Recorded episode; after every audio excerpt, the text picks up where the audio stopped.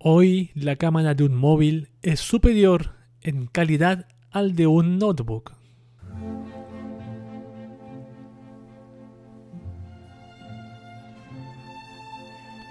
Estamos viviendo un momento de cambios forzosos, tecnológicamente hablando, cambios que muy poca gente estaban medianamente preparados, y en donde se ha resucitado el uso de la videoconferencia para las relaciones laborales. Pero hoy nos damos cuenta de que estos periféricos, aún teniendo un notebook de lujo, tienen una calidad bastante mediocre. Y observamos que los teléfonos móviles avanzan a pasos agigantados en calidad ya superando el HD. ¿Seguirán siendo útiles estas webcams de nuestros notebooks? ¿O tenemos que comprar uno aparte considerando que sus precios subieron como el número de la cifra de contagiados? Artículo afín. Notebook actuales con webcams del siglo pasado en el podcast de QV de hoy.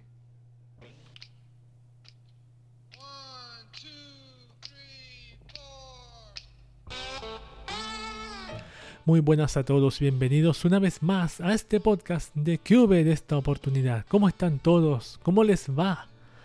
Los saludo con un amplio abrazo a todos ustedes desde acá, desde mi cuchitril, aquí en un lugar recóndito de Santiago de Chile oculto para que no me pille el coronavirus. No, yo soy, creo que soy inmune. Creo que soy inmune porque no me ha pasado absolutamente nada eso que salió sin mascarilla algunas veces. Pero me la pongo para entrar a los negocios, así, todo sin ningún problema.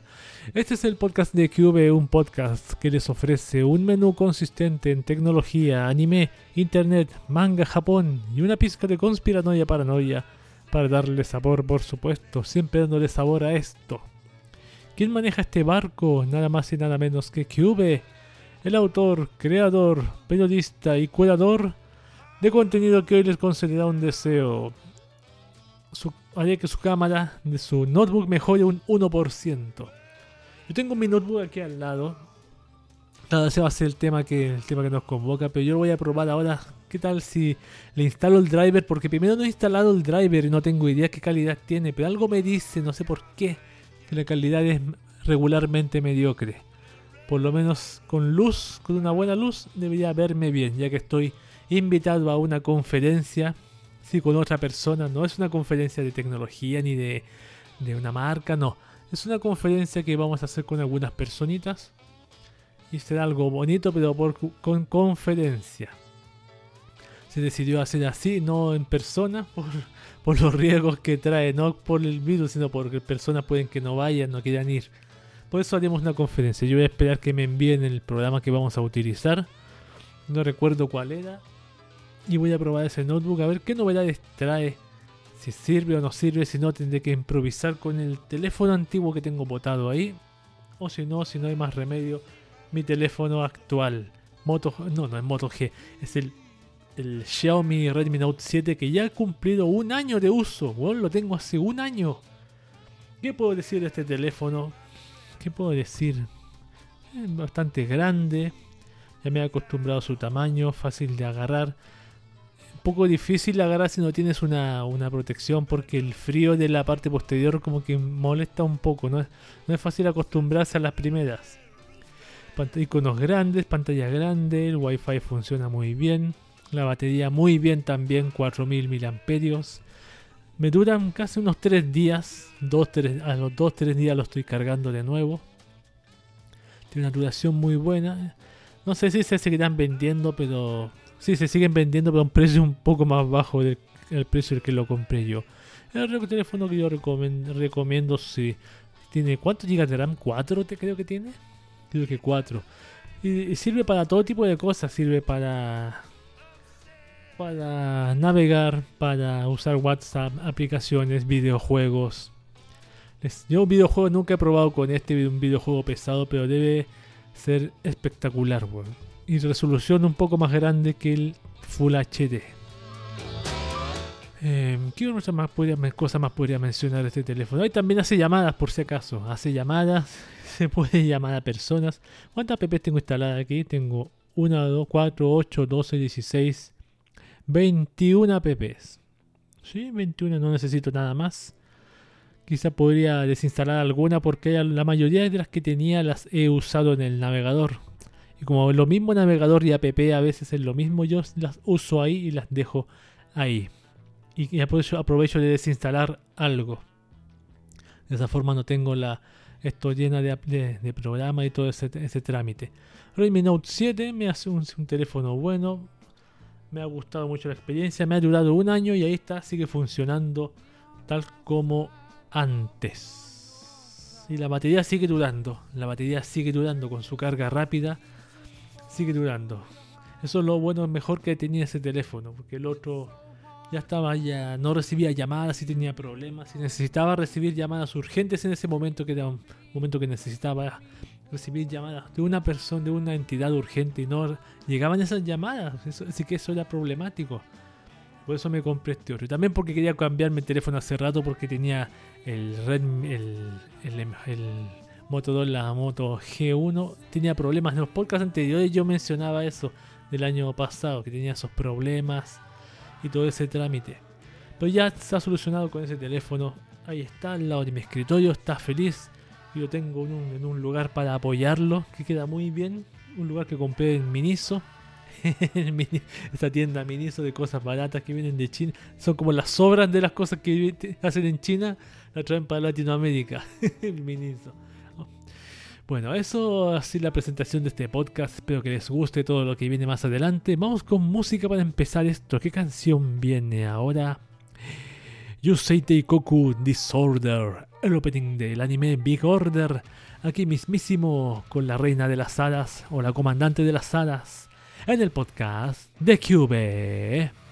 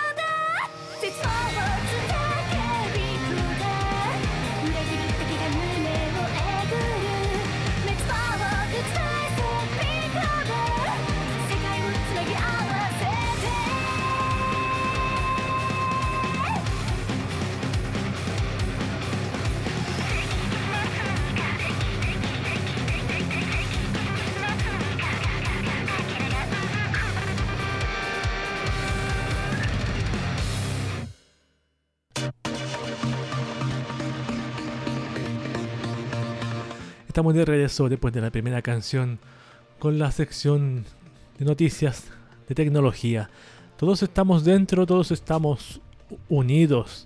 Todos estamos conectados, todos dentro de una red llamada Internet, unos participando, otros observando y otros atacando. Por eso es mejor estar informado de una vez por todas. Bienvenidos a las noticias de, voy a mover este micrófono, perdón. Ahí sí, a las noticias de tecnología. Ajaja. Vamos a leer noticias. Primero la que tiene que ver con Facebook, porque siempre las de Facebook las dejo primerito ahí para leer. Veamos cuál es la primera. Aquí estamos cargando todo el sistema. Vamos a leer. Donde dice noticias de Facebook. La primera dice la culpa fue de Facebook, Spotify, Tinder, TikTok y más aplicaciones no funcionaban en iPhone o cualquier dispositivo con iOS. Vamos a leer esto para comenzar. Así que eres usuario de iPhone, te despertaste y muchas de tus aplicaciones favoritas no funcionaban. El problema no eras tú, el problema era Facebook. No, se arreglaba, no se arreglaba desinstalando la app principal de Zuckerberg. Todo radicaba en la SDK de la principal red social a nivel mundial. ¿Qué demonios significa esto? Haciendo una reducción extremadamente simplista, que muchas de tus apps favoritas usan el código de Facebook para traquear tus intereses. Si te preguntas cómo Instagram sabe exactamente lo que quieres, pues es eso. Sucede que un problema con esta SDK hacía que, por ejemplo, Spotify no abriera, simplemente estaba roto y sin arreglo. En distintos medios internacionales ya se hace eco de la mala praxis de usar a Facebook para esto y en la compañía reconocieron que el problema era culpa de ellos y de nadie más. Probablemente ahora todo te funcione con normalidad, pero es hora de empezar a cuestionarse en verdad hace mucho rato sobre la cantidad de apps que usan a Facebook para seguir tus rastros y perfilarte. Si te preguntabas si estabas a salvo por no tener una cuenta, la verdad es que no, y esta es una de las tantas causas, un desastre con todas sus letras. Eso es lo que notamos la mayoría de las personas, en la mayoría de los programas tienen por defecto asociado Facebook. En vez de hacerte una cuenta con un email, ah, por defecto asociarla con tu cuenta de Facebook para que aparezca ahí la y todos vean que tienes la app, que estás usando TikTok y tonterías. Pero son las desventajas, te perfilan, y eso hace rato que se sabe.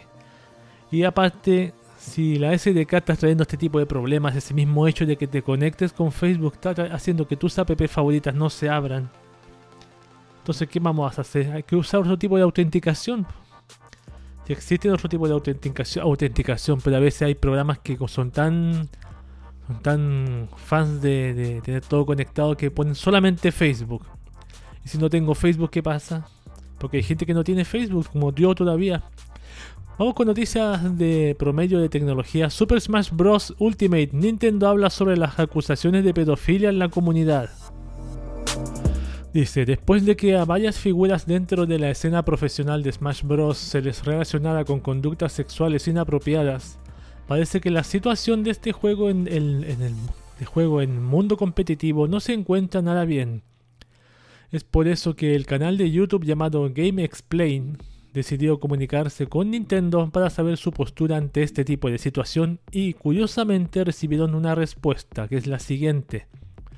En Nintendo estamos realmente perturbados por las declaraciones que se hicieron en contra de ciertos miembros de la comunidad gamer competitiva. Son absolutamente inadmisibles. Queremos dejar en claro que condenamos todos los actos de violencia, acoso y explotación contra cualquiera y estamos del lado de las víctimas.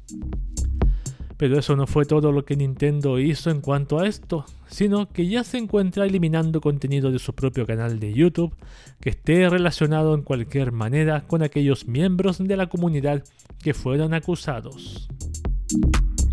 Es así que podemos ver cómo es, que el video de Nintendo Player Perspective Super Smash Bros. Ultimate ya ha sido eliminado de su canal, lo interesante de este video es que era una entrevista al mismo Nairo, quien fue acusado de mantener relaciones con un menor de edad y pagarle para mantenerlo en secreto.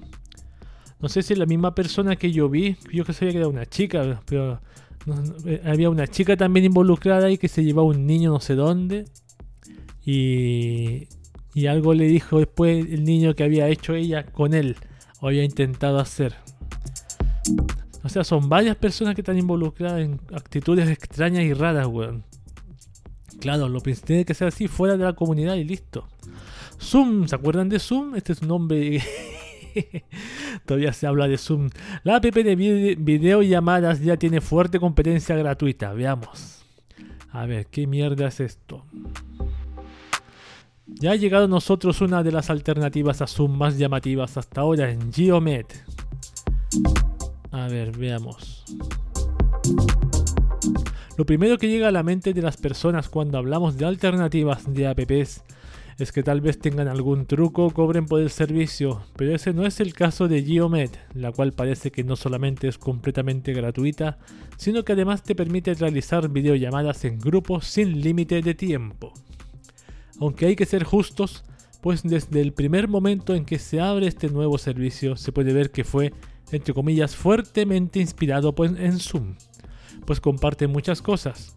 Y sí, realmente es como si fuera una copia de la app que todos conocemos, pero en vista de que tiene muchos más beneficios, no le veo mayor problema, dice el autor de este comentario. Claro, no ve más allá de su nariz.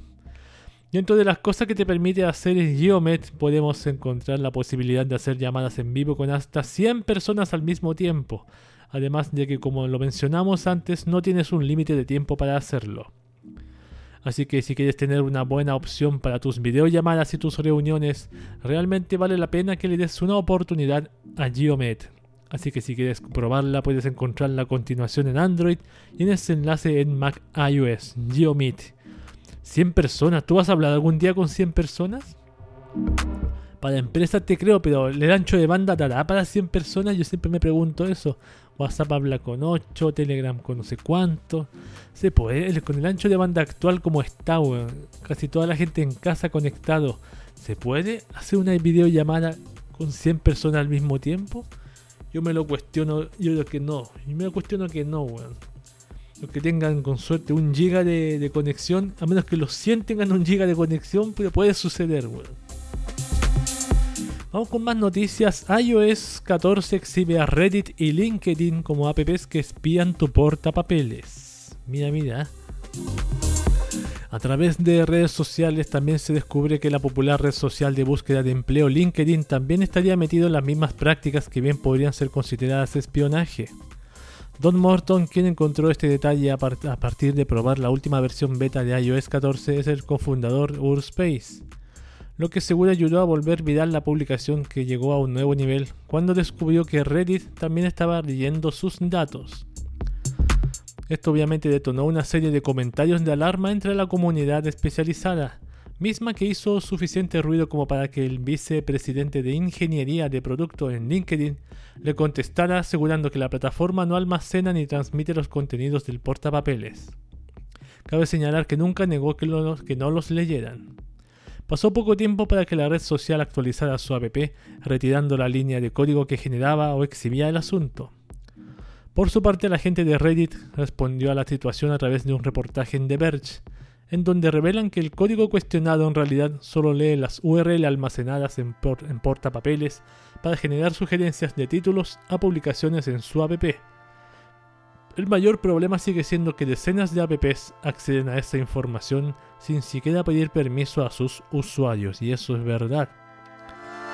Absolutamente verdad. Play Store, estas son las apps a propósito eliminadas por Google y que debes desinstalar de tu, celular. Veamos.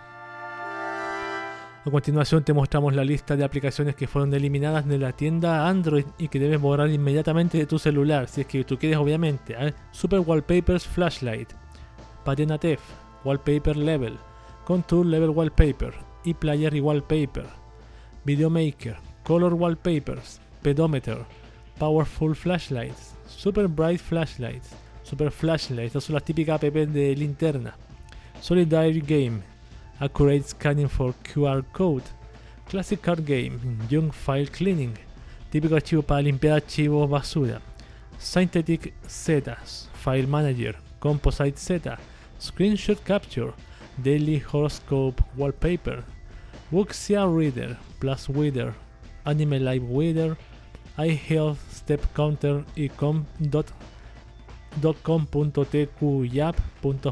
La última suena muy rara, weón que dice, el malware actúa cuando una persona inicia una aplicación creada por Facebook. Al hacer esto, automáticamente se abre una pestaña con un inicio de sesión de Facebook falso y lo muestra en la parte superior de la app que se inició anteriormente. Los usuarios que ingresen los datos de Facebook, el malware copiará todo y los enviará a su servidor designado. por estas son pegadas por Facebook, ¿no? No te puedo creer, weón. Según lo que dice aquí, weón.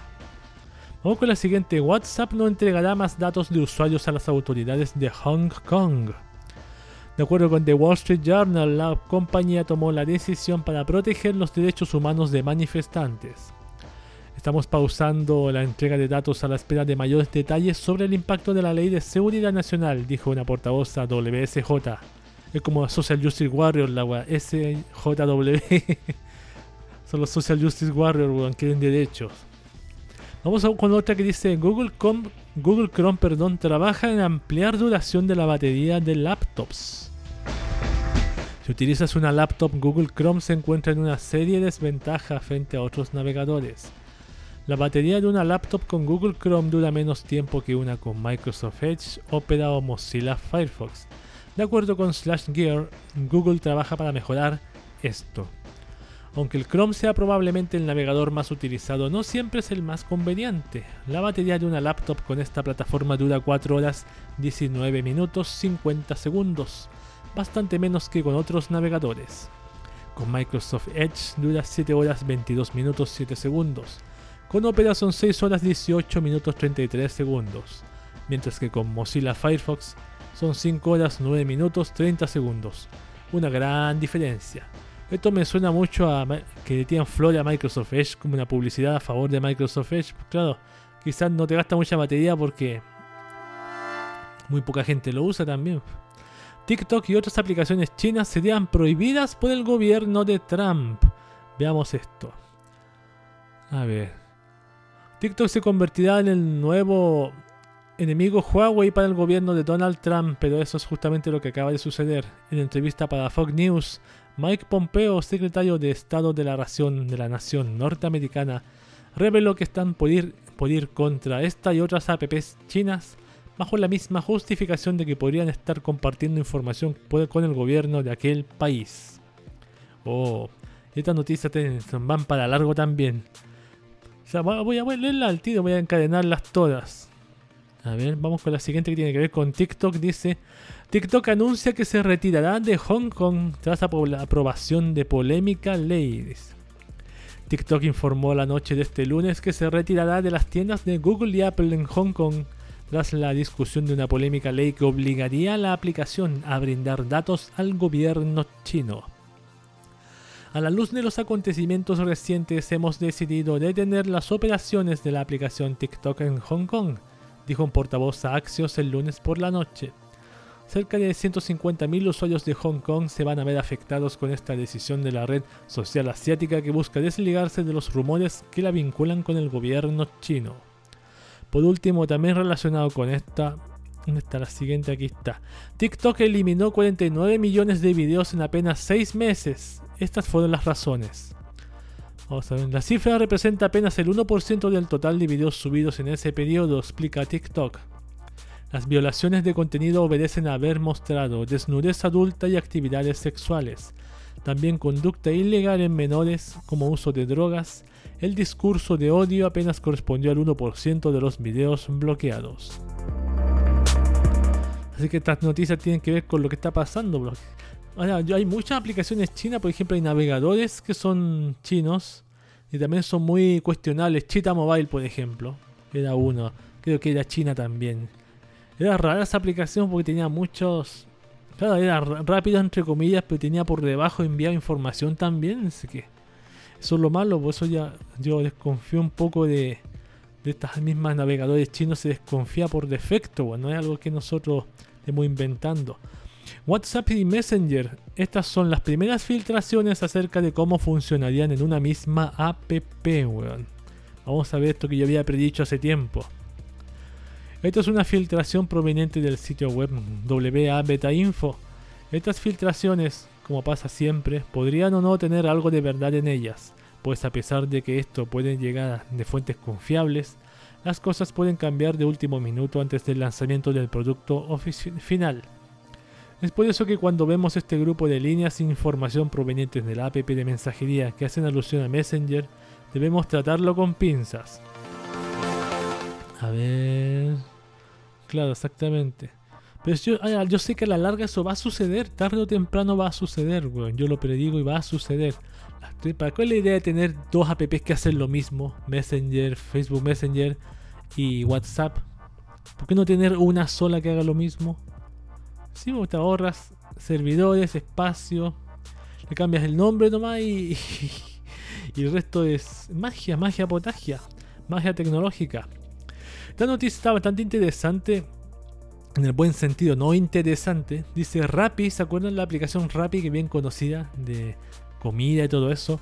Rappi anuncia plataforma de videojuegos, eventos en vivo, streaming de música y más.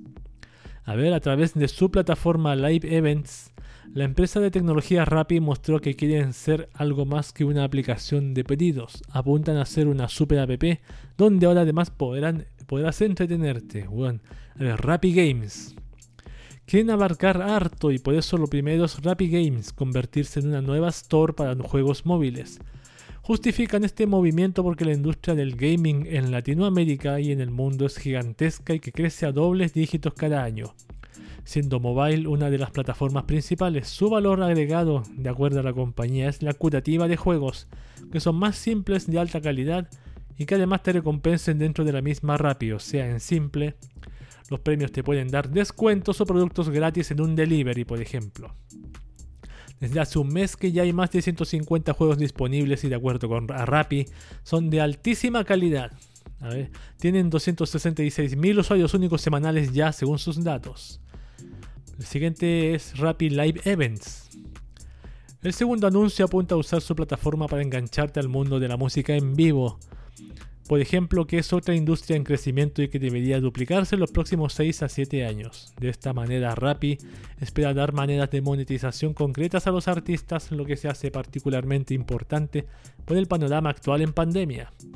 Desde la empresa apuntan a que la experiencia sea nueva, algo diferente y mucho más conectada que las actuales, no simplemente el artista sentado en su sofá. Dicen que no quieren reemplazar a los conciertos físicos, porque eso es irreemplazable y que cuando vuelvan podrás comprar los tickets a través de Rappi. Javier Gómez Santander, guionista y coproductor de La Casa de Papel, anunció que el 15 de junio estará en vivo a través de Live Events, porque además se ofrecerán conferencias, deportes, clases de chef, chefs y cualquier cosa que valga la pena transmitirse en el mundo. El siguiente anuncio es Rappi Live Shopping. El tercer anuncio es Live Shopping, donde por ejemplo en una transmisión de Live Events ves que algo de la ropa de tu artista favorito te gusta, ahora puedes comprarlo a través de la misma plataforma. Esto abre fuertes oportunidades de monetización y negocios para los artistas y sus sponsors, como también una experiencia bastante novedosa para los consumidores. Básicamente se pueden unir branding y trade teniendo el producto en menos de 30 minutos en las manos del usuario. Ya, eso es una exageración. Eso nunca va a suceder, weón. Eso es una exageración. 30 minutos, no, no, yo no me lo creo. Lo siento, Rappi, no te creo, weón. Estamos exagerando. Por último, Rappi Music. El último anuncio es Rappi Music, donde explican que Latinoamérica es la región que más crece en materia de streaming musical. Es para todo Latinoamérica es lo que más crece, bueno, los conciertos en vivo, los juegos, todo. Es por eso que ahora quieren competir con los grandes, pero creada por los de acá para los de acá. 100% creada en Latinoamérica ya sé, reggaetón y toda esa mierda, y completamente integrada con todo lo anterior. En el evento, gente de zona y más artistas mandó un saludo confirmando así su presencia. ¿Ves? Sabía, música de mierda. Comentan que esta industria está muy atomizada entre la venta de tickets, streamings, merchandising y por supuesto el renacimiento de la venta de música en formato físico. Dicen que todas las anteriores pueden convivir dentro del mismo ecosistema. Mm. Sin duda son muchas apuestas por parte de la empresa y que requerirán de bastante esfuerzo por parte de Rappi, aunque si se lanzaron a anunciarlas es porque probablemente ya tienen pensado cómo hacer que todo esto sea un éxito. Una app para hacer como cuatro cosas, weón. A ver, hacer una, dos, tres, cuatro cosas. Juegos, eventos en vivo, comprar en vivo y música. Weón, no, entiendo. Claro, la app va a ser convertir una app de 50 megas a una de 500 megas con estas actualizaciones, weón. ¿Podrá ser posible? Yo no, yo no, soy pesimista, lo siento. Vamos con otra noticia. Tinder han comenzado a hacer pruebas para videollamadas en la app. Vamos a ver esto de qué trata. En vista de que las personas deben permanecer alejadas las unas de las otras, es que llegamos a esta nueva función con que contará Tinder, la cual se llamará Face to Face. Uh, qué original nombre. Es por medio de esta que las personas podrán tener citas por medio de videollamadas sin tener que verse las caras en vivo para conocerse forzosamente.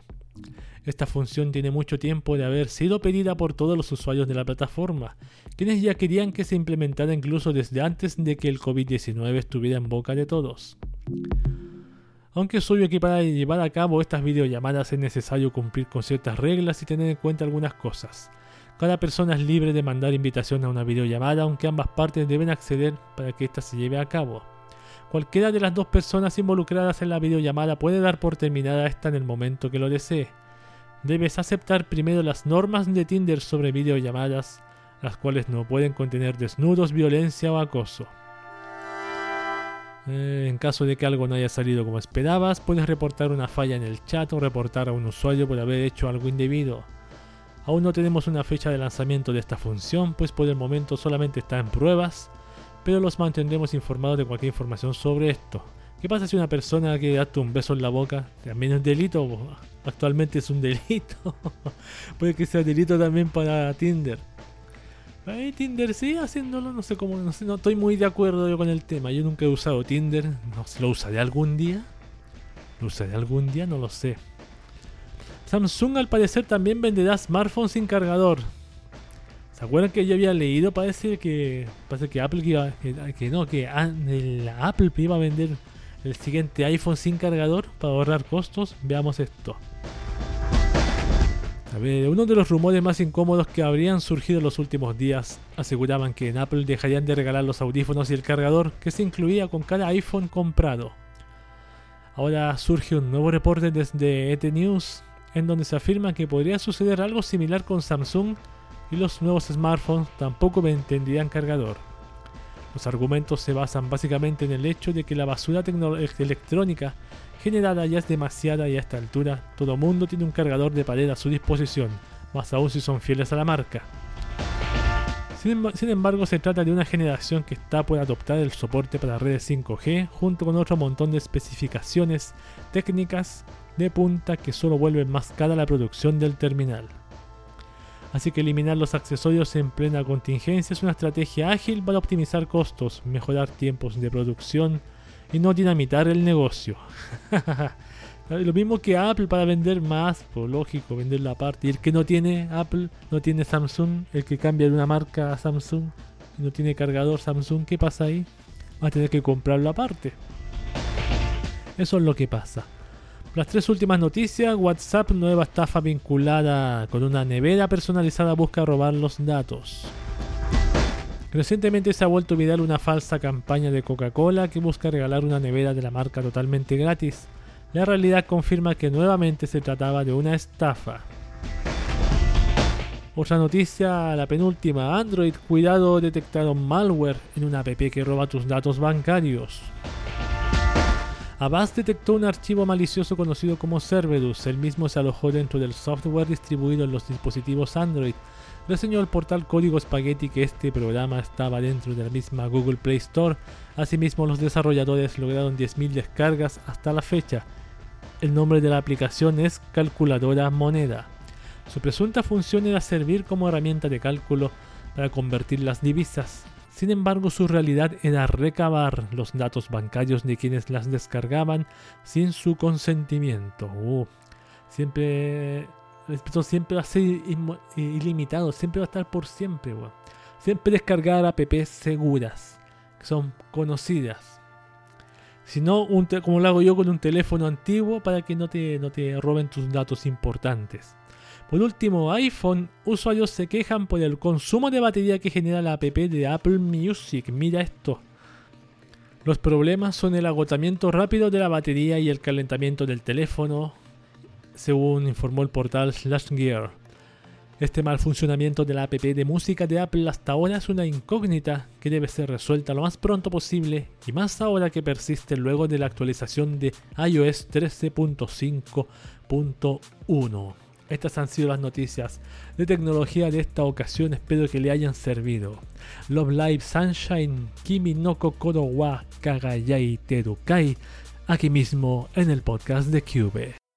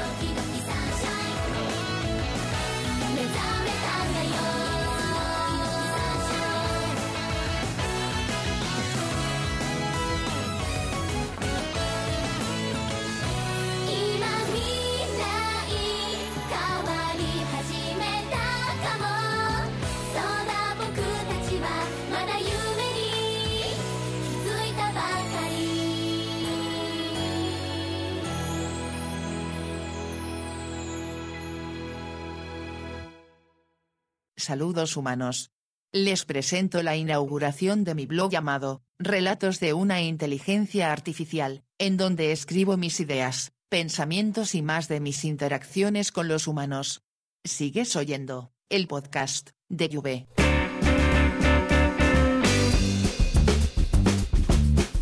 Estamos de regreso en el podcast de Cube después de esa canción para hacer la división con lo que es las noticias interesantes. Cuando uno desea estar informado, no falta la noticia que demuestra que sumar tecnología más mucho tiempo libre da lugar a lo más inimaginable. Bienvenidos a las noticias interesantes. Voy a leerles noticias, tengo tres, bueno más de tres, pero les voy a leer tres solamente. No tienen ninguna relación una con otra, no como las anteriores. Pero igualmente se la voy a leer. Elon Musk y Tesla se burlan de haters, lanzan shorts ultra caros y se agotan en solo minutos. Vamos a ver. La tarde de este 6 de julio de 2020, Musk publicó en su cuenta oficial de Twitter el lanzamiento de los S3XC Shorts de Tesla Motors. Se trata de unos calzoncillos especiales de edición limitada en cuyo nombre se esconden un montón de guiños y bromas. El asunto es que costaba una fortuna y se agotaron en cuestión de minutos. De hecho, luego de que publicó el tweet el sitio web de Tesla colapsó por el número de visitas recibidas y poco después de eso se confirmó que ya se había agotado el stock limitado de la prenda, a pesar de costar 69.420 dólares, weón. ¿Eh? Mil dólares. Mil dólares. Diez mil. Weón, qué carísimo millonario, weón. Al final, derivado de los comentarios que hizo el propio ejecutivo en la red social, descubrimos que todo era parte de una burla contra aquellos que revendedores en corto, aquellos revendedores en corto que compran algo luego comercializarlo más caro, a la par que el propio precio y nombre de los S3XC Shorts tienen alusiones a la compañía y otros tweets pasados de Elon Musk. El nombre, nombre es una suma de siglas sobre los modelos de autos de la compañía, el 69 hace alusión a una obvia posición sexual y el 420 alude a la marihuana, misma cifra que en su momento usó Musk como referencia cuando quiso salir al mercado con ese precio en sus acciones. Al final el muchacho troleó a todos y troleó a todos y comprobó su punto. Eh, no, están, no se ven mal, pero claro, el precio, weón, multimillonario. se enriqueció de una lo volverá a repetir. Yo creo que lo volverá a repetir, pero con otro tipo de cosas. No es mala la idea hacer cosas muy limitadas. Por ejemplo, 100. Y vende muy caro. Por ejemplo, 1000 dólares. Ahí tienes 100 mil dólares. Ya te hiciste rico. Ya puedes pasar la cuarentena lleno de dinero en el colchón. Vamos con la siguiente que dice Xiaomi lanza al mercado un novedoso inodoro entre comillas inteligente. Veamos este. Xiaomi se ha transformado en una de las marcas que más productos ha desarrollado para las casas, así lo demuestra con cada uno de sus ingeniosos accesorios que vende para el hogar. El último artículo consiste en un inodoro que se caracteriza por tener elementos tecnológicos que lo bautizan como una pieza inteligente. El inodoro creado por la marca asiática se destaca por ser regulable en altura con sistema de limpieza automática y por tener un mecanismo de calefacción. El producto es creado con materiales de cerámica esmaltada y el plástico ABS. Sus dimensiones son 670 x 405 x 415 menos 515 milímetros y cuenta con depósito de agua ubicado en su parte posterior. El sistema de altura permite que sea, permita que sea usado por niños y adultos, ya que pasa de medir 415 milímetros a 515 de forma automática. Su tapa se abre y cierra al detectar la presencia de una persona en el área donde permanezca. No, no puede detectar la presencia del culo. Además cuenta con un sistema de chorro de agua y aire caliente que permitirá que el proceso de limpieza sea mucho más completo. El particular inodoro se encuentra disponible únicamente en la plataforma de venta de Xiaomi Youpin y su precio es de 4.699 yuanes, es decir, 667 dólares al cambio, o sea, solo en China llegará a otros países. Quizás, weón, pero se abre solo, se cierra solo. No está mal. Sí, Xiaomi tiene muchas cosas así como para la casa: cepillo de dientes, la aspiradora, eh, la lámpara, ¿qué más? El, la batidora, un miles de tonterías. esa cosa para andar el, el, scooter, weón. ¿Qué más? ¿Qué más? La ampolleta, la alarma. Mil weas, weón. Vamos con la última noticia que dice Los Sims. ¿Se acuerdan de los Sims? Ese jueguito antiguo, noventero. Este, este dice, los Sims contarán con un reality show. El ganador se llevará 100 mil dólares. Weón, ¿qué es esto? Los Sims llegan a la televisión. El popular juego de simulación social contará con un reality show según dio a conocer Electronics Arts. Habrá 100 mil dólares para el grupo ganador.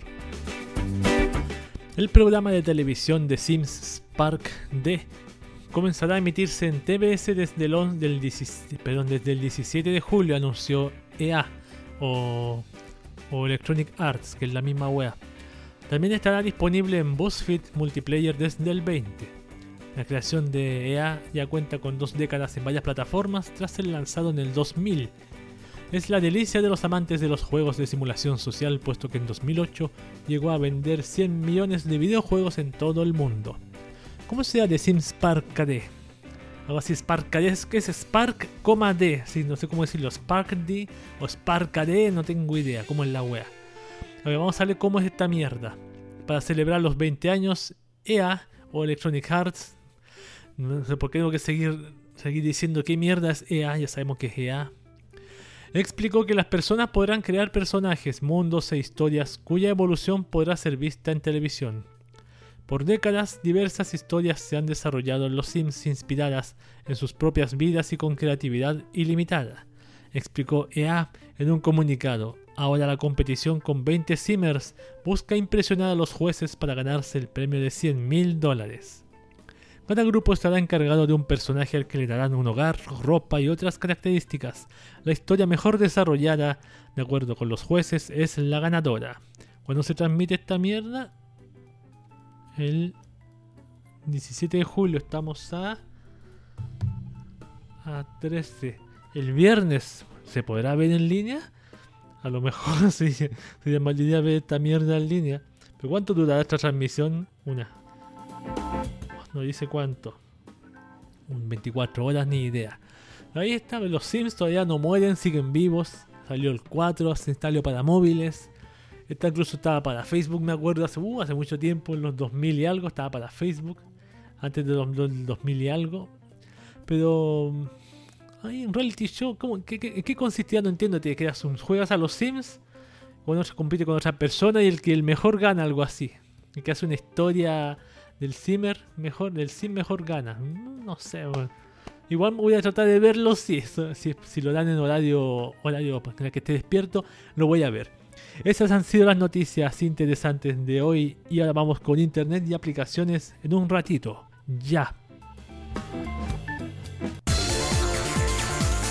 Estamos de vuelta después del salto a lo que es Internet y aplicaciones. Ya que estamos ultra conectados en este sucio planeta, ¿por qué no sacar provecho de alguna web o aplicación útil? Yo no creo que sea una mala idea y yo tampoco. Bienvenidos a Internet y aplicaciones. Hoy les voy a leer más que leer y traerle un poco aclarado un temita que pasó últimamente. Yo estaba felizmente usando mi móvil y mi Firefox Preview hasta que llegó un momento en que decía que había dejado de, existir y se cambiaba de nombre a Nightly. ¿Qué mierda pasó? Eso voy a aclarar ahora. Firefox reduce su oferta de navegador para móviles. Este es un artículo que aparece en Android Sys, escrito por Ignacio López. No, no está escrito por Francisco Ruiz, alias Paco Mola. Igual lo voy a leer. Vamos a aclarar este tema porque a mí me dejó un poco confundido. No tengo idea qué Firefox usar ahora. Esto lo puedo seguir usando. No se va a actualizar más. No tengo idea. Y aquí con esta lectura me quedó todo clarísimo y lo voy a leer también. A diferencia de iOS, donde las betas de las aplicaciones se encuentran únicamente disponibles a través de la plataforma TestFlight y con invitación, muchas son las betas de aplicaciones que se encuentran disponibles en la Google Play Store, unas betas que no, hacen más que confundir al usuario final que no sabe cuál es la versión que tiene que instalarse. Si hablamos del navegador Mozilla Firefox, este nos ofrece tantas opciones que en ocasiones es difícil saber cuál es la versión del navegador que tenemos que utilizar. Firefox, Firefox Focus, Firefox Preview, Firefox Preview Nightly, Firefox Beta. Un auténtico desastre si solo quieres instalar la última versión de este navegador. Este lío ha comenzado a cambiar ya que el número de opciones se reduce a 3. Firefox, la versión estable, Firefox Beta y Firefox Nightly. Si estabas usando Firefox Preview, un navegador cuya intención por parte de Mozilla era sustituir a la versión que actualmente tenemos en la tienda de aplicaciones, ha sido renombrado a Firefox Nightly, un navegador que cada noche se actualiza añadiendo nuevas funcionalidades experimentales. Por su parte, Firefox Preview Nightly ha sido discontinuado completamente. Al abrir la aplicación nos muestra un mensaje informando que la aplicación ya no recibirá más actualizaciones y que deberías cambiar el nuevo Firefox Nightly anteriormente denominado Firefox Preview. Todo esto suena muy complicado si no usas Firefox, sin embargo, se puede resumir rápidamente con la explicación de un empleado de Mozilla. Firefox Nightly, si quieres vivir al límite. Firefox Beta si quieres vivir la experiencia más estable de Firefox. Y Firefox si quieres un navegador funcional sin experimentos. Firefox Focus, el navegador centrado en la privacidad de los usuarios, seguirá como está, ya que su funcionalidad es completamente diferente a las versiones que actualmente nos ofrece la Fundación Mozilla para navegar. Así que este es el, el resumen de todo. Yo usaba el Firefox Preview y ahora se cambió el nombre a Nightly. O sea, todas las noches tiene una actualización, una característica nueva. No, me interesa, yo prefiero el Firefox común y corriente, así que voy a tener que desinstalarlo y bajarme el Firefox común y corriente y pasar las pestañas que tenía abiertas a, los favoritos, pasarlo al otro navegador, lo cual es una, una mierda y un, problema, weón. Bueno, a menos que me haga una cuenta de Firefox puede hacerlo más fácil, pero no sé qué tan difícil será hacerse una cuenta de Firefox, no tengo ni la menor idea. Así que ahí está aclarado el tema de Firefox. Muchas gracias por estar atento a la sección internet de aplicaciones. Espero que haya quedado clarísimo este tema de Firefox. Ahora sí que sí. A instalar y desinstalar. Miku Hatsune World is Mine. Esta, ella sí creo que usa Firefox, estoy seguro, en el podcast de Cube.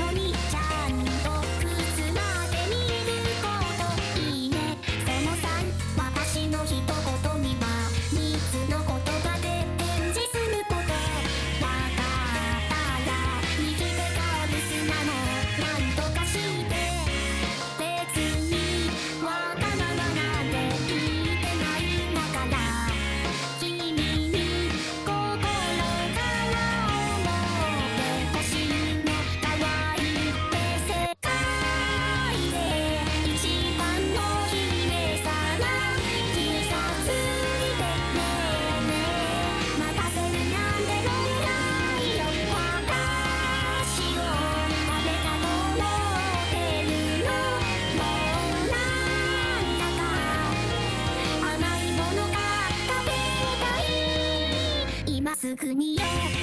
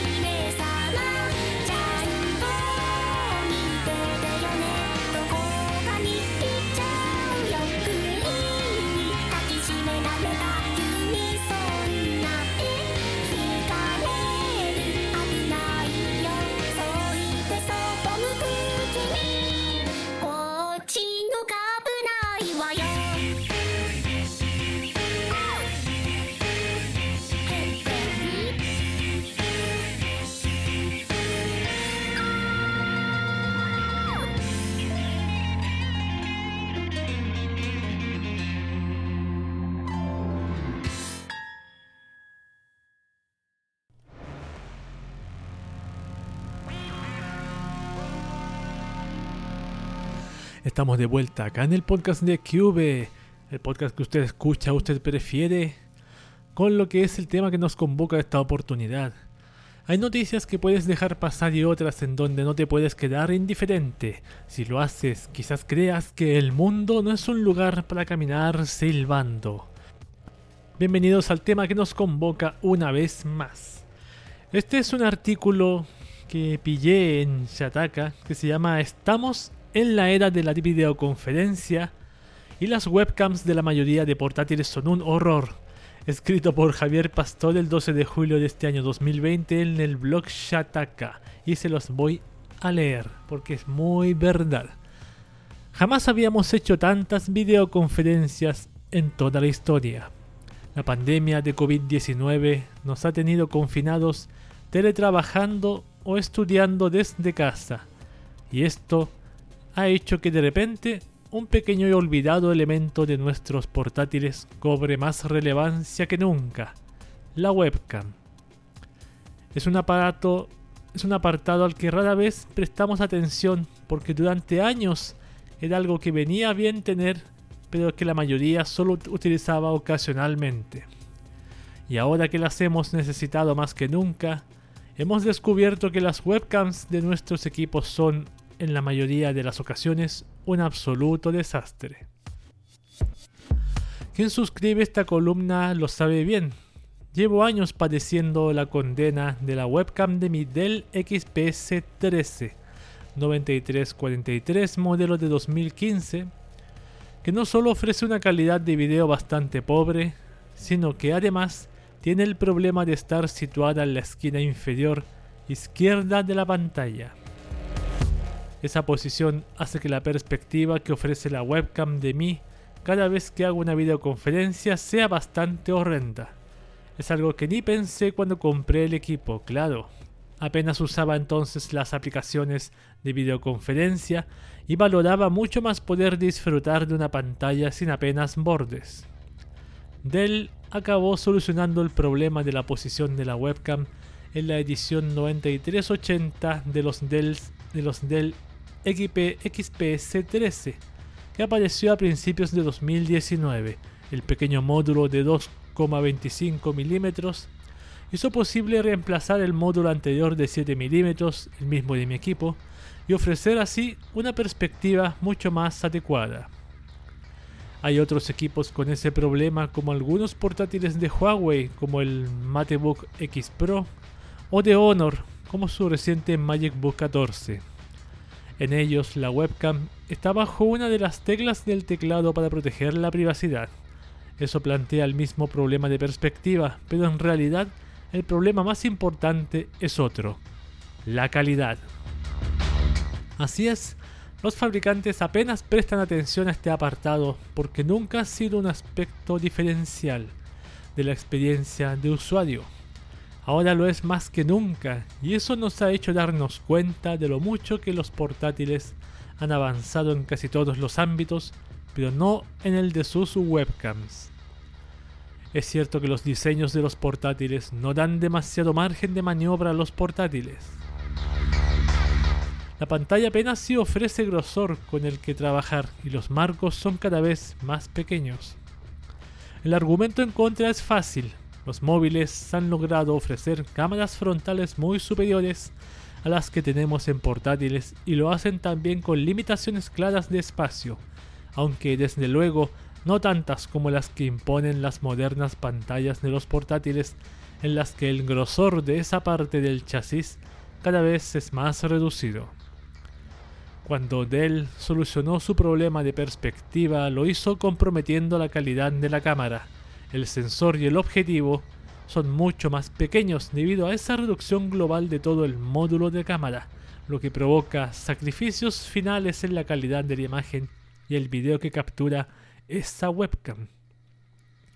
No hay demasiados fabricantes que hagan las cosas bien en este terreno precisamente por ese compromiso del grosor de las pantallas y solo hay excepciones en casos como el de los Surface Book de Microsoft, que precisamente por ser tabletas convertibles tienen espacio para contar con una webcam en condiciones entre comillas con una calidad notable. Para el resto del mercado esta sigue siendo una asignatura pendiente. Algunas críticas a los renovados MacBook Air de 2020 venían por ese lado, por ejemplo, pero la misma queja aparece una y otra vez en comentarios de los propietarios de equipos de gama alta como los HP Spectre o los Lenovo ThinkPad X1 Carbon. Las quejas son constantes en este apartado y son muchos los comentarios en foros como los de Reddit que se quejaban y se quejan de cómo a estas alturas tenemos webcams 720p que no parecen 720p e incluso webcams VGA 640x480 que no solo cuentan con una definición pobre, sino que solo se ven algo decentes cuando las condiciones de iluminación son perfectas. Aún así puede haber otros defectos de la imagen, como imagen con colores lavados, con exceso de tonos amarillentos o con latencias terribles, tanto en audio como en video, y pérdida de fotogramas. En la era de la videoconferencia en la que nos encontramos, en la que hasta comienza a usarse cada vez más la videoconferencia para temas realmente importantes como entrevistas de trabajo, un problema como este comienza a ser importante. Hay soluciones, por supuesto, Podemos comprar una webcam externa. Eso sí es que tenemos la suerte de encontrarla, porque la demanda ha sido, ha sido tal que la ley de la oferta y la demanda ha provocado falta de inventario y subida de precios. Las populares Logitech C920 están hoy día a más de 140 euros en Amazon, por ejemplo, pero es que esas mismas webcams estaban apenas 37,40 euros en el pasado Black Friday. También podemos acudir a soluciones tecnológicas como DroidCam, que permite que utilicemos nuestro móvil Android como webcam en este tipo de escenarios. La idea funciona de forma decente cuando funciona, pero está sujeta a factores como la calidad de la Wi-Fi usada o los posibles conflictos entre nuestro móvil y nuestro portátil. DroidCam puede ser una opción si tenéis una DSLR de Canon también la podéis usar como webcam pero está lejos de ser la ideal y lo dice alguien que la ha probado varias veces durante el confinamiento. Eso me lleva a hacer dos reflexiones finales. La primera, ¿por qué tanto nuevo lanzamiento de portátil y ni un solo fabricante aprovecha para lanzar un portátil con una webcam diferencial? La segunda, ¿por qué Microsoft o Apple no ofrecen una herramienta tipo DroidCam nativa que ofrezca esa función de forma nativa ahora que tanta gente la necesita? Ninguna de esas dos preguntas tiene respuesta clara en estos momentos y no parece que vaya a tenerla a corto plazo. Y ese ha sido el artículo llamado Estamos en la era de la videoconferencia y las webcams de la mayoría de portátiles son un horror, escrito por Javier Pastor este 12, este 12 de julio del año 2020. Sí, este 2020 es la mismísima Shataka. Por supuesto, yo el notebook que tengo acá Estoy pensando eso mismo porque hace poco, la semana pasada, una persona me invitó a una conferencia que en una aplicación se iba a hacer que no recuerdo el nombre, Record, no, algo me dijo Record. Creo que me suena familiar, pero creo que es una de tantas aplicaciones que se usa últimamente para videoconferencias de más de 10 personas. Me invitó, le dije que ya. Tengo mi notebook acá, no le he instalado el driver de video de la webcam. Lo voy a hacer después y lo voy a probar, pero algo me dice, algo sospecho que la calidad debe ser bastante mediocre. Y creo tener razón. Lo otro sería comprarme una webcam acá en el PC donde grabo este podcast, pero nunca lo he hecho. Y si es verdad lo que dice este artículo, que están subiendo de precio, subieron de precio muchísimo, no me lo voy a poder comprar por ese mismo motivo. precio exagerado. Tendré que hacer una de las dos cosas. Voy a probar el- la cámara de este notebook para ver qué tal. Y si no, voy a usar los consejos que dicen ahí. Droidcam con el con la cámara del, mismo Moto G que tengo acá. De algo que sirva la wea también, que no esté solamente tirado ahí. Y veré cómo me va la conferencia. Pero es absolutamente cierto lo que menciona este usuario, este autor, este ar- articulista. Se enfocan solamente en, en cosas externas, pero la cámara solamente el móvil. Claro, quizás te creo que la gente use más el móvil para las cámaras, pero llegó un momento en que se necesitan usar la cámara del, del, del notebook y nunca estuvieron preparados las empresas ni los ni las marcas. Lamentablemente parece que eso debería empezar a cambiar a partir de ahora. Ese ha sido el tema que nos convoca en esta oportunidad. Muchas gracias por escucharme. Vamos con una canción, Larkency el Hitomi no Yunin, acá mismo en el podcast de QV.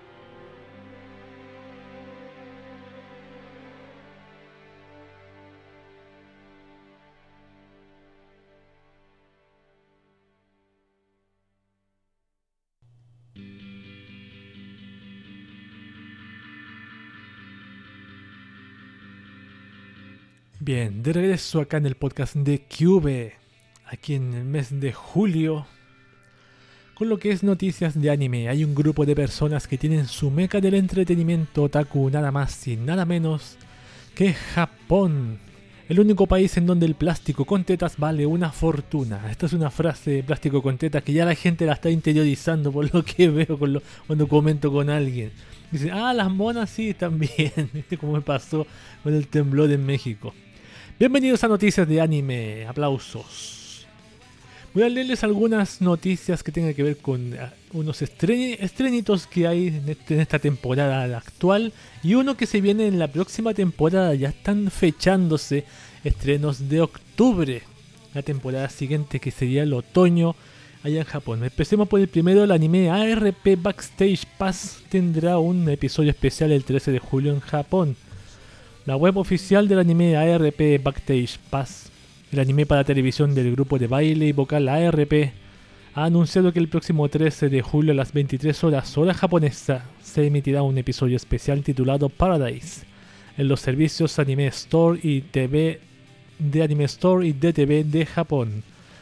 Tras, eso podrá verse, perdón, tras eso podrá verse en otros servicios de streaming de Japón el día 20 de julio.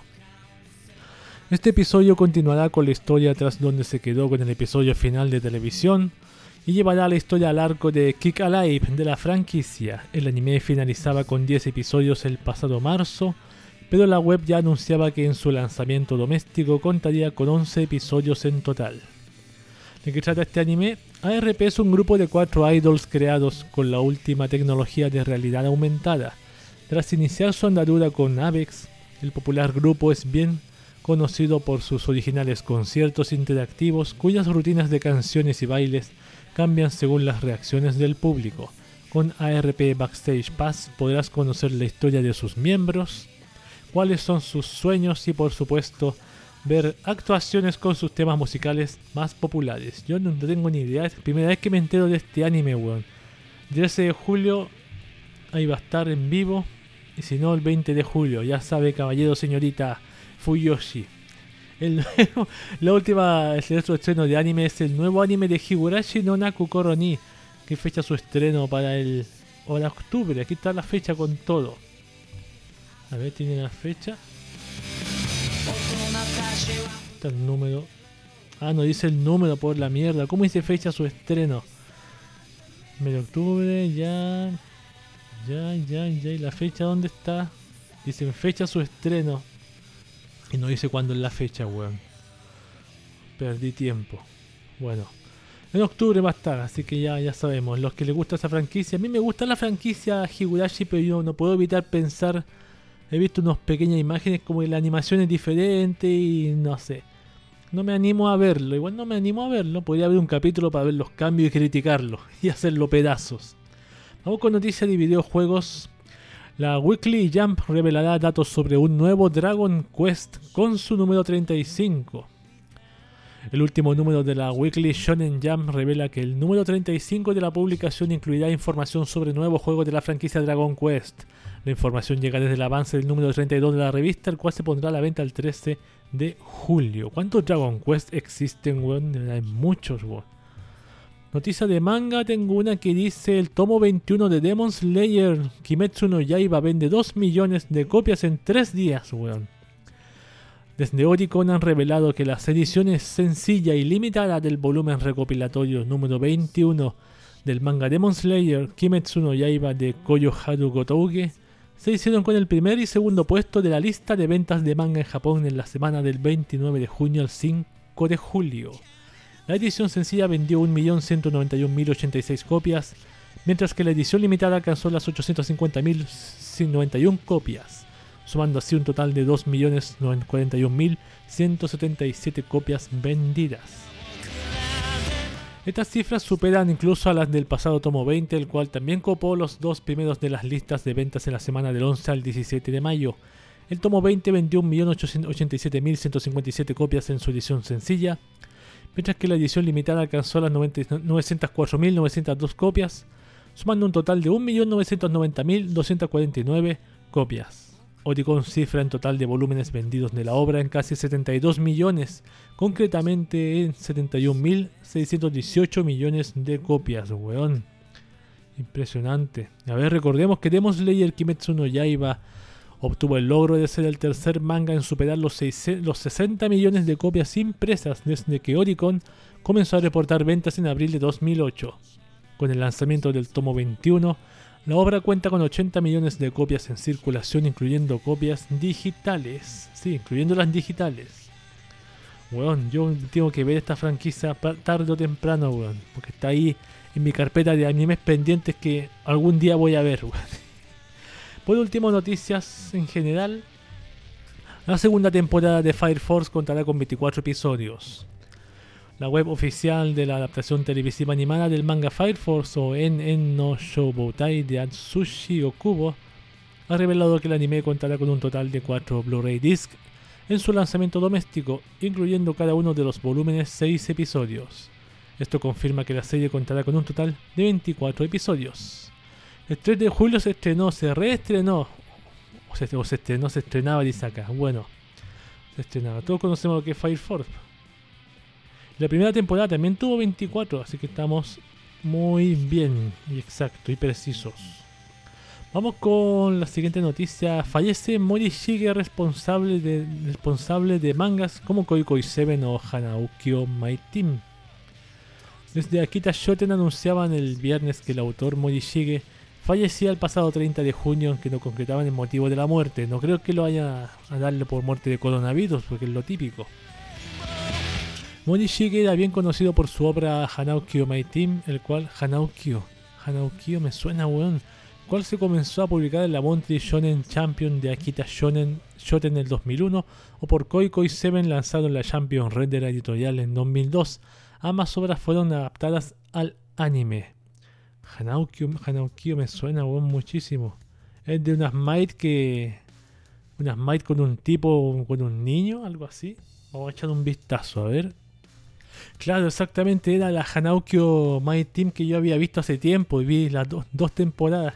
Son animes que yo compré por, por reforma, entre comillas, legal, ilegal, a mi dealer de anime de ese momento. La primera vez que le había comprado a él, le compré Green Green, le compré Ghost in the Shell, le compré una, una- la princesa Mononoke en BCD. Y vi ese anime Hanauki My Team. Ni me acuerdo, pero debería pegarle un rewatch algún día a ese. Porque no lo tengo ingresado en Crunchyroll. Así que falleció ese responsable. Un, un minuto, de- un segundo de silencio por él. Ya. Continuamos. El DigiFest 2020 Online se celebrará el primero de agosto. Desde Bandai han anunciado que el próximo 1 de agosto a las 18 horas, hora japonesa, celebrarán el DigiFest 2020 Online, un evento online dedicado por completo a la franquicia Digimon y que contará con presentaciones, charlas y mucho más. Podrá verse en directo vía el canal oficial de YouTube de Toei Animation. Antes de eso, el 17 de julio a las 20 horas japonesas, se celebrará un nuevo Diginavi Digimon News Navigation, que dará novedades de merchandising de Digimon, noticias del anime incluirá un anuncio especial entre comillas. Atención ahí. Podrán verse vía YouTube, Line, Twitter y Nico Nico. Nico Nico, genial Nico Nico Douga. Antes llamado Nico Nico Douga. Y en Bilibili no, no se va a estrenar, no. Bilibili a la mierda. Eso no está mal. ¿Cuándo fue eso? El 17. 1 de agosto y el 17 de julio. O sea, la próxima. Hoy estamos día 12. El viernes. Para que no lo sepas. El sello Tomate anunciará sus próximos títulos con una emisión online el 17 de julio también. Desde Idea Factory han anunciado que su sello Otomate, dedicado a la visual novel Otome, celebrará el 17 de julio el evento Otomate New Title Party, en el cual revelarán los que serán sus próximos títulos. El evento podrá seguirse en directo vía YouTube y dará inicio a las 21 horas japonesa. O sea, para las Fuyoshis enfurecidas, ahí van a tener un momento para tranquilizarse. Bueno, no sé si tranquilizarse mucho sabiendo las nuevas cosas que van a venir. Para que las busques y las descargues ilegalmente. Y si no, si eres una Fuyoshi, esas de tomo y lomo de las de verdad, de las True Fuyoshi, ahí para invertir tu tarjeta, colocar tu tarjeta de crédito a su disposición, a disposición de la empresa. Vamos con la penúltima noticia de Idol Master Million Live. Inspirará un anime para televisión. En una emisión celebrada para conmemorar el tercer aniversario del juego para smartphones de Idol Master Million Live, Tether Days, se revelaba que el juego de Idol Master Million Live inspirará un anime para televisión. Shinya Watada se encargará de dirigir el anime bajo Shirogumi Inc., siendo Yoichi Kato quien supervise los guiones. Así con Idol Master. Y la última noticia, Eternity, Nurekoi Channel, nuevo anime romántico para mujeres adultas en otoño. Miramos esto, suena interesante. Desde la editora Alpha Polis han anunciado que 12 obras de su sello de novelas y mangas para mujeres adultas, Eternity Books, darán el salto al anime para televisión el próximo otoño, bajo el título Eternity Shinya Nurekoi Channel. La serie contará con dos episodios que adaptarán cada uno de ellos una de las diferentes obras. Habrá una versión normal, entre comillas, que se emitirá en horario nocturno en Tokyo MX, y luego una versión de lujo, entre comillas, con escenas adultas que solo podrán verse vía streaming. O sea, ahí, ahí serán duro como, como bombo. Sí. Las 12 obras que serán adaptadas son montones, son, son 12 obras. Hay 3, 6, 9, 12. Tienen nombres como Watashi no Kare no Miai Jiyo, que no, no saco nada con leerlas porque no sé qué significan. Cada una de las novelas tiene también adaptación a manga. Esto es como el Corintellado, pero en versión anime. no puedo evitar acordarme, weón. Esas novelas que existen en los kiosquitos, que ahora venden por un precio mucho menor que un dólar. Hay en ciertas calles ahí que, que en mi ciudad, por ejemplo, eh, Morandé con, con. ¿Cómo se llama? No me acuerdo. Bueno, y eso ha sido todo, esas han sido las noticias de anime de esta ocasión. Muchas cositas se vienen nuevas. Más adelante saldrán nuevos estrenos y los tendré aquí, los voy a leer. Aquí no From Bless for Miro, el opening de Canta y Collection, Las Barquitos Grandiosas, acá en el podcast de Cube.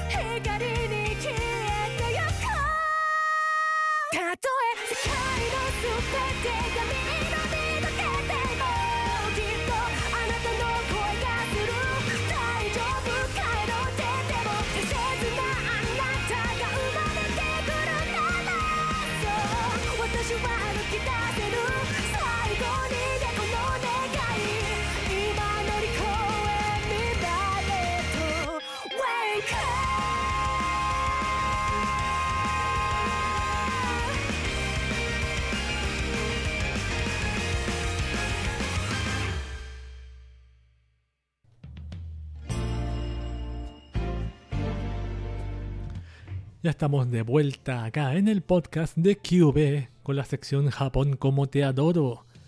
Todo es diversión y risas hasta que te das cuenta de que en Japón su sociedad a veces puede tener un comportamiento que a nosotros nos puede perturbar. Bienvenidos a Japón como te adoro, la última sección de este podcast antes del final.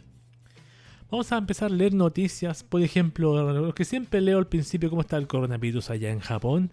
Japón registró hasta las 22 horas del domingo 12 de julio 408 nuevos casos de coronavirus, según los datos del Ministerio de Salud, Trabajo y Bienestar Social. Las prefecturas con más contagios el día de hoy han sido Tokio con 206, Osaka 32 y Saitama 31.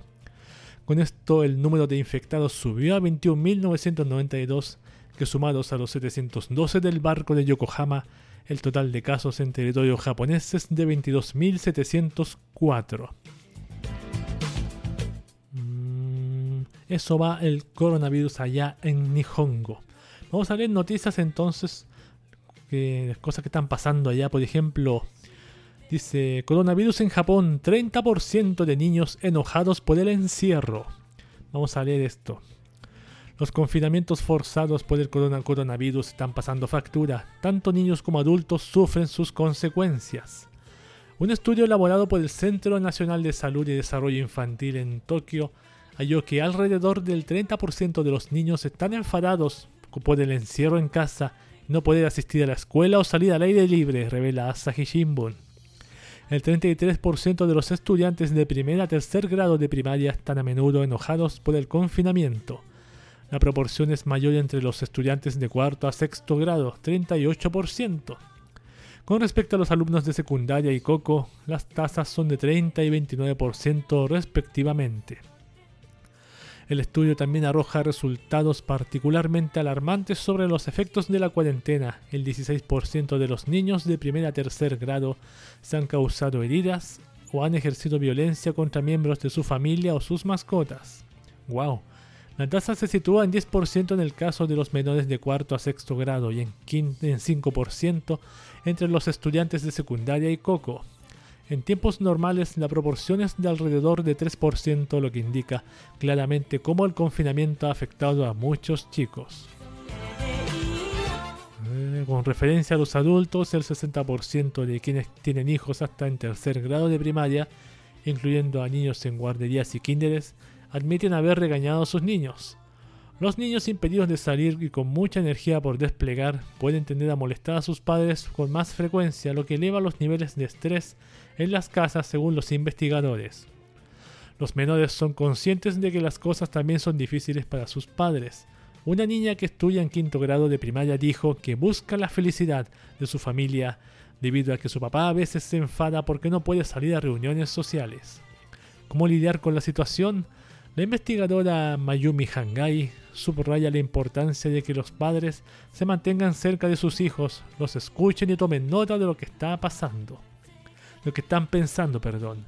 2.591 niños de 7 a 17 años, 6.116 adultos con hijos menores participaron en el estudio en línea que se realizó entre el 30 de abril y el 31 de mayo. Por supuesto, una persona que está acostumbrada Imagínate esa gente que está acostumbrada todos los fines de semana a salir a tomar alcohol y emborracharse. ¿Cómo se están estas personas?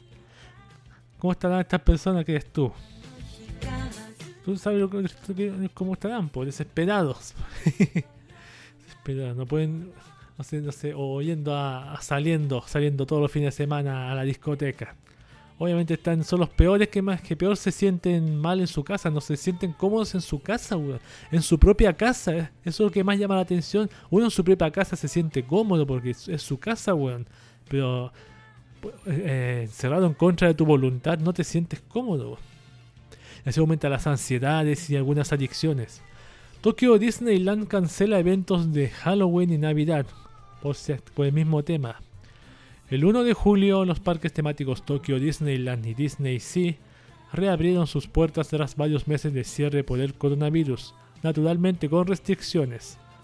Los visitantes deben pasar por un control de la temperatura corporal y utilizar mascarillas, y el aforo se ha reducido para evitar las aglomeraciones. Que nada volverá a ser lo mismo, al menos por lo que resta del año, lo confirma el hecho de que se han cancelado 10 eventos en ambas instalaciones.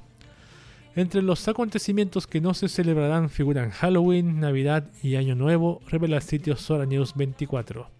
El anuncio no ha especificado las razones de la cancelación, pero de acuerdo con el portal de noticias podría deberse no solo a motivos de prevención sanitaria, sino también al hecho de que grandes eventos con una limitada concurrencia no serían económicamente viables. Con la cancelación de las actividades en Tokyo Disneyland se perderá una de las actividades favoritas de las parejas en Japón para celebrar la Navidad, así como la posibilidad de hacer cosplay en el parque según Sora News 24, por supuesto. Por supuesto, todo eso se, se, se cancela. Mira que hay un evento que dice se cancela Anime Japan 2020. ¿De cuándo esto? Ah, febrero. Febrero, qué pena que no me lo, no, lo vi recién, weón. Vamos con la última noticia. ¿Cuál va a ser la última que voy a leer? A ver, voy a hacer esta quizás. Listo, ya elegí la noticia. Lo siento que no sabía cuál elegir. Pero aquí ya elegí la tercera y la última que dice: Experto en Japón, estado de emergencia se levantó antes que el coronavirus estuviera controlado. ¿Se apresuró Japón a levantar el estado de emergencia por el coronavirus? Suneo Morishima, médico de la Universidad Médica de Aichi, está preocupado por el aumento de casos en Japón después de la remoción del estado de emergencia a fines de mayo. El jueves Tokio registró 224 casos, la cifra más elevada por día en la capital japonesa. El número de infectados en Japón supera los 20.000. En entrevista concedida a la NHK, Morishima, uno de los principales virólogos del país asiático, advierte de que el actual repunte de casos en Tokio se debe a que el estado de emergencia se levantó antes de que la infección se controlara por completo. El virus ha resultado más pernicioso de lo supuesto por los expertos.